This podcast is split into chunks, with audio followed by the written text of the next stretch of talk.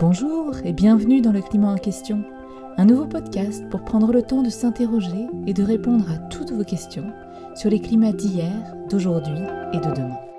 Dans cet épisode, on continue notre questionnement sur l'année 2020 en se demandant pourquoi elle a pu être qualifiée d'année la plus chaude. C'est l'année la plus chaude.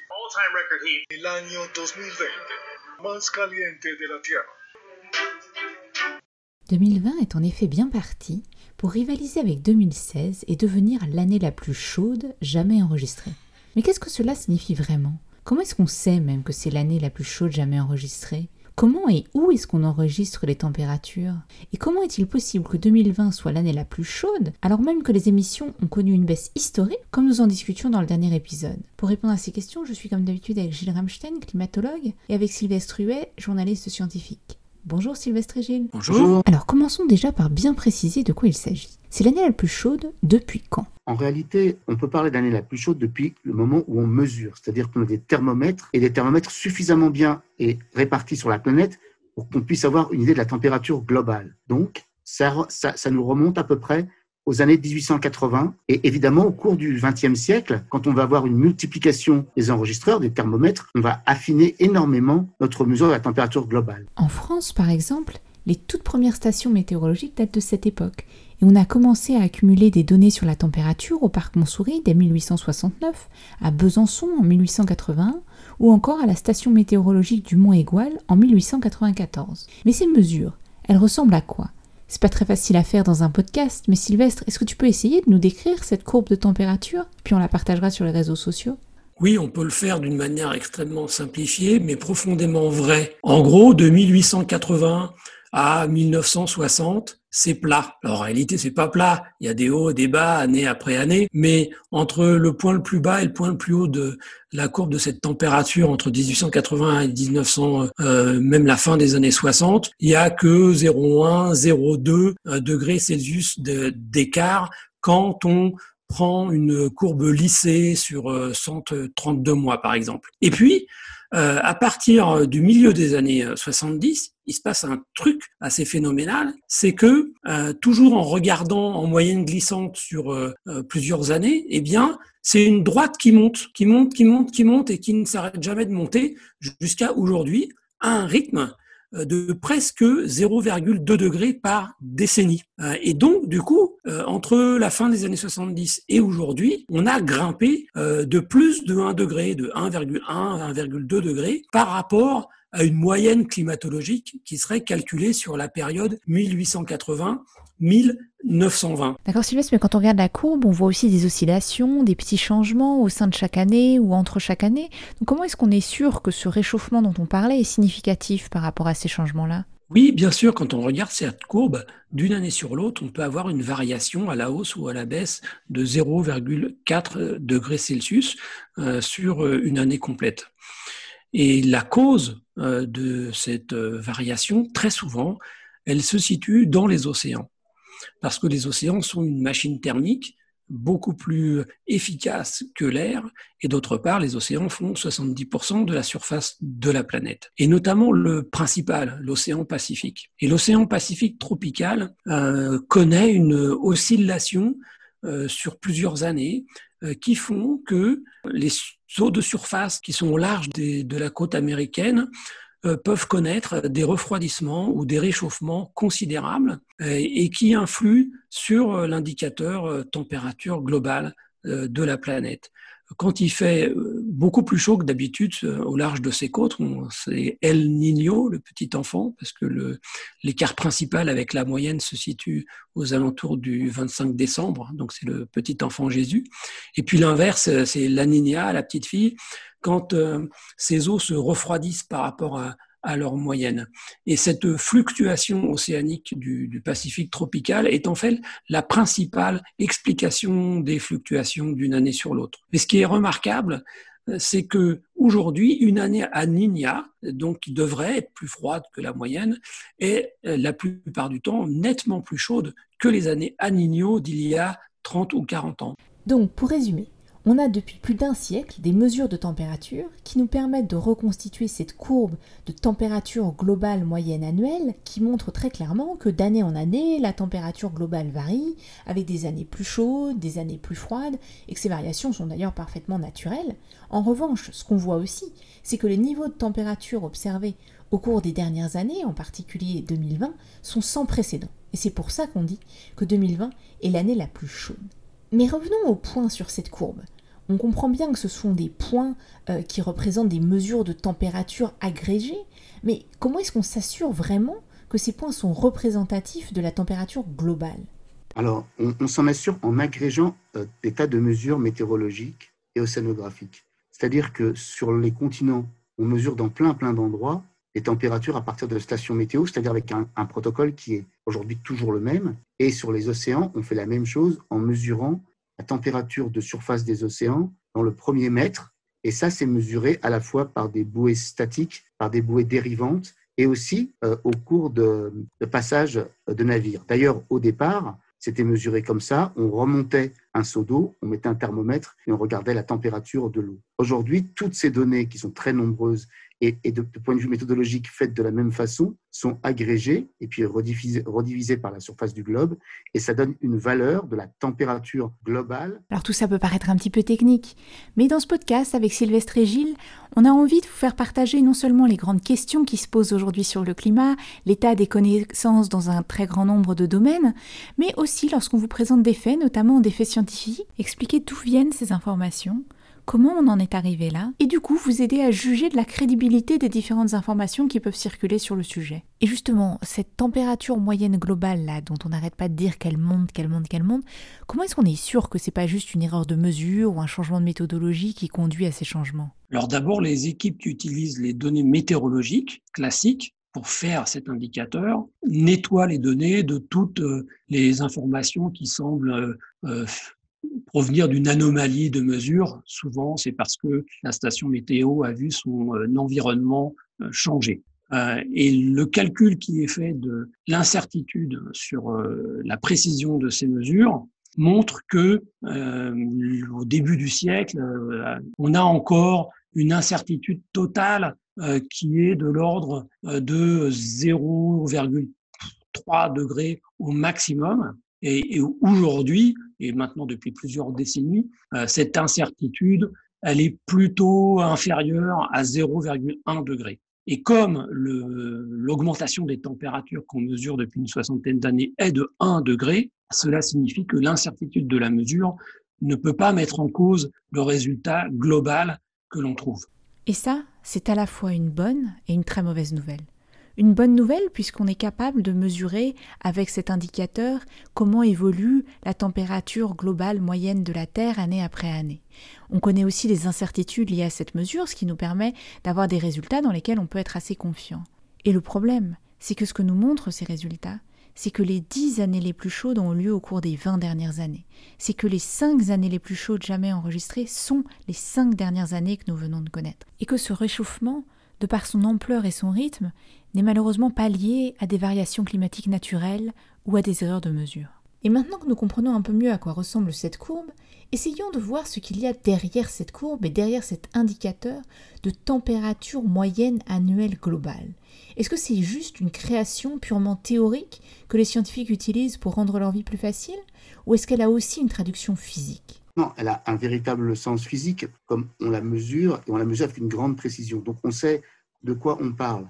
Ensuite, les, gens qui font de la modélisation, qui comprennent pourquoi cette température augmente, ils font des bilans d'énergie euh, euh, au sommet de l'atmosphère, ils regardent ce qui rentre, ce qui sort, comment ça se réorganise à l'intérieur, et donc ils peuvent calculer également la température euh, sur toute la surface planétaire. C'est même beaucoup plus facile que d'agréger des données. D'accord, donc c'est une sorte de méga équation dans laquelle on a des flux entrants, des flux sortants, et la résultante en quelque sorte est cette température moyenne globale, c'est ça? Oui, c'est exactement ça. En fait, euh, euh, ce que font les modèles, c'est qu'ils font des, bilans d'énergie, et donc il en résulte une température à la surface. Et après, ces modèles sont, sont parcellisent la Terre, et ils peuvent calculer, comme on fait en météo, euh, comme pour les relevés météorologiques, ils peuvent à leur tour calculer à partir de ces bilans d'énergie la température du globe et ils peuvent la comparer avec les données météo qui sont, qui sont prises par ailleurs sur les continents et les données océaniques dont on a parlé avant, qui sont elles des mesures. Donc les calculs théoriques collent assez bien avec les mesures empiriques, les mesures concrètes de température, et ça c'est plutôt rassurant. Si vous vous demandez comment est-ce qu'on fait pour vérifier euh, les calculs sur les températures antérieures aux époques où l'on avait des mesures, euh, soit parce qu'on n'avait pas encore de thermomètre disponible, soit tout simplement parce que les humains n'étaient pas encore là euh, pour mesurer, eh bien les scientifiques doivent utiliser des indices et reconstituer les climats et les températures du passé de façon indirecte. C'est le travail des paléoclimatologues comme Gilles et comme ses collègues, et on y reviendra dans l'épisode 6. Ce qu'on verra d'ailleurs dans cet épisode, c'est qu'en fait, il a déjà fait beaucoup plus chaud dans le passé. Mais qu'en revanche, à ces époques où il a fait plus chaud, la Terre était bien différente de celle qu'on connaît aujourd'hui. Mais tout ça, on y reviendra. Pour l'instant, revenons à cet indicateur de température globale moyenne annuelle. Euh, c'est assez compliqué en fait, Gilles a expliqué, et c'est peut-être encore plus compliqué pour les gens à ressentir quand on dit que euh, la température globale a augmenté d'un degré depuis un siècle. Ça paraît quand même assez lointain, assez théorique. Est-ce que c'était vraiment le meilleur indicateur pour transmettre l'importance du réchauffement climatique? Alors, euh, effectivement, c'est un indicateur qui est à la fois très bon et très mauvais. Il est très bon dans la mesure où il rassemble en un seul chiffre la température globale de la planète. Donc, de ce point de vue-là, il est pertinent. Par contre, là où il est moins bien compris, ce, chiffre, c'est que finalement, les gens se disent 2 degrés de plus euh, ou 4 degrés de plus à la fin du siècle, bah, ce n'est pas grand-chose compte tenu du fait qu'en une seule journée, on peut passer une différence de l'ordre de 20 degrés. Donc, euh, c'est un indicateur qui est très profond pour les gens comme moi, parce qu'il a vraiment du sens physique. C'est un indicateur qui ne signifie pas grand-chose pour les gens en termes de ressenti. Mais quels autres indicateurs on pourrait utiliser? Il y a d'autres indicateurs qui sont très importants et qui sont aussi très bien mesurés, comme euh, la température des, des océans, comme euh, la fonte de la banquise, comme la fonte des calottes de glace. Il y a tout un tas de paramètres qui aujourd'hui, avec des satellites, sont vraiment mesurés avec une très grande précision. Mais est-ce qu'on peut quand même essayer de ramener cette température globale moyenne à quelque chose de concret? Comment ça se traduit au niveau local, cette hausse de température? C'est pas partout pareil, j'imagine. Non, ben ça, c'est aussi un autre, un, autre danger, finalement, de n'utiliser qu'une seule grandeur, qui est la température euh, globale, parce que, évidemment, euh, cette température globale n'est pas la même partout. C'est pas parce qu'on dit que dans, à la fin du siècle, la température aura augmenté de 4 degrés que, que en France, en Amérique du Nord, en Laponie, euh, ou au Pérou, il fera 4 degrés plus chaud. Non, ça, ça veut dire que la température globale sera 4 degrés plus chaud. Mais en fait, quand on regarde bien, ça se traduit par une augmentation des températures. Par exemple, 4 degrés, c'est 1 à 2 degrés dans les zones tropicales, 4 à 5 degrés dans les zones de moyenne latitude comme la France, et de l'ordre de 10 à 12 degrés, voire plus, euh, dans, dans, dans les zones polaires. On a beaucoup décrit cette courbe de la température moyenne annuelle globale, comment elle évolue au cours du temps. Maintenant, intéressons-nous au pourquoi. Pourquoi est-ce que ça monte, ça monte, ça monte comme ça, comme on l'a décrit? Pour répondre à cette question, les scientifiques ont testé différentes hypothèses pour voir parmi les différents facteurs qui peuvent influencer le climat, lesquels pouvaient expliquer la variation de température que nous venons de décrire. Ce qu'ils ont trouvé, c'est que le seul facteur qui pouvait expliquer la rapidité et l'ampleur de ces changements, c'était la concentration de gaz à effet de serre dans l'atmosphère. On n'a pas d'autres alternatives qui nous permettent de bien comprendre l'évolution si on ne fait pas rentrer dans l'équation les gaz à effet de serre. Euh, sur des longues tendances, il y, a, vraiment une très très forte corrélation. Et donc, euh, l'emballement des températures provient directement de l'emballement des émissions à la fois du CO2, du méthane et du N2O. Ça s'est très bien montré par les modèles qui, en tenant compte de ces gaz à effet de serre et de leurs émissions, permettent de reproduire l'évolution des températures. Et alors du coup, intéressons-nous à cette courbe d'émissions des différentes gaz à effet de serre. Elle ressemble à quoi? Eh bien, on peut dire que au début du XXe siècle, vers 1900, les émissions mondiales de gaz carbonique, de CO2, étaient de l'ordre de 2 milliards de tonnes de CO2 euh, essentiellement en provenance de la combustion du charbon. Aujourd'hui, euh, on est plutôt vers 40 milliards euh, de tonnes de CO2 qui sont émises par l'utilisation du gaz, du charbon, du pétrole, la fabrication du ciment. Et donc c'est une évolution absolument considérable dont l'essentiel a eu lieu depuis la Seconde Guerre mondiale. On a donc deux courbes qui s'emboîtent bien, euh, qui sont corrélés, la température et les gaz à effet de serre. Mais pour passer de la corrélation à un lien de causalité, encore faut-il comprendre quel est le mécanisme derrière, pour montrer qu'il ne s'agit pas juste d'un pur hasard. Non, non, c'est pas du tout un pur hasard. D'ailleurs, ce qui est très intéressant avec les modèles, c'est que euh, vous pouvez mettre ou retirer les gaz à effet de serre. Et vous pouvez regarder donc l'implication des gaz à effet de serre par eux-mêmes. Et vous pouvez le faire aussi pour la luminosité solaire. Vous pouvez le faire pour euh, toute cause quantifiable qu'on nous proposera. On peut, avec nos modèles, regarder en, termes énergétiques à quoi ça correspond.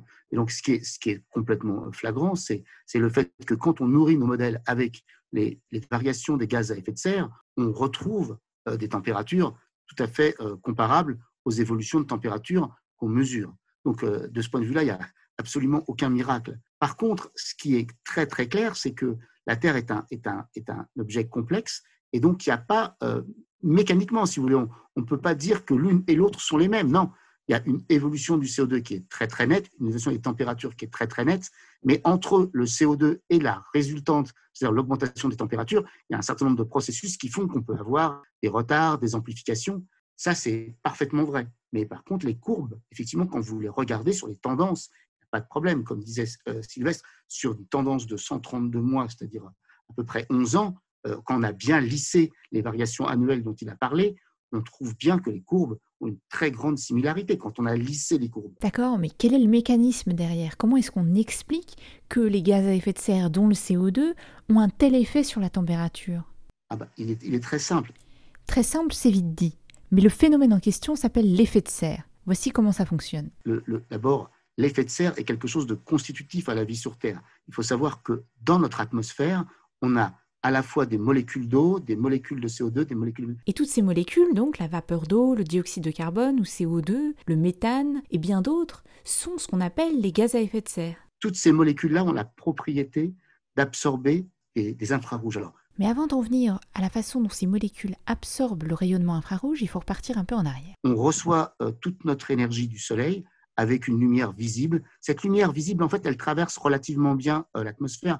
Bien sûr, elle se réfléchit contre les nuages, mais... Euh, Donc on est parti du Soleil, on arrive à la Terre. Et chauffe la Terre. La Terre est beaucoup moins chaude que le Soleil, donc elle émet plutôt dans l'infrarouge. Et par contre, là, l'atmosphère n'est pas du tout transparente à l'infrarouge à cause de ces gaz à effet de serre. Ces gaz à effet de serre vont absorber de l'énergie infrarouge et la restituer. La propriété fondamentale qu'ils ont, c'est qu'ils restituent cette, euh, cette énergie dans toutes les directions. Donc il y en a une partie qui est renvoyée sur Terre. Et c'est ça qui provoque euh, la notion de réchauffement et de gaz à effet de serre. Donc on comprend mieux le lien entre augmentation de la température et effet de serre. C'est un peu comme si on avait une espèce de petite pellicule autour de la Terre qui renvoie vers la Terre la chaleur que la Terre a émise, qui elle-même venait du Soleil.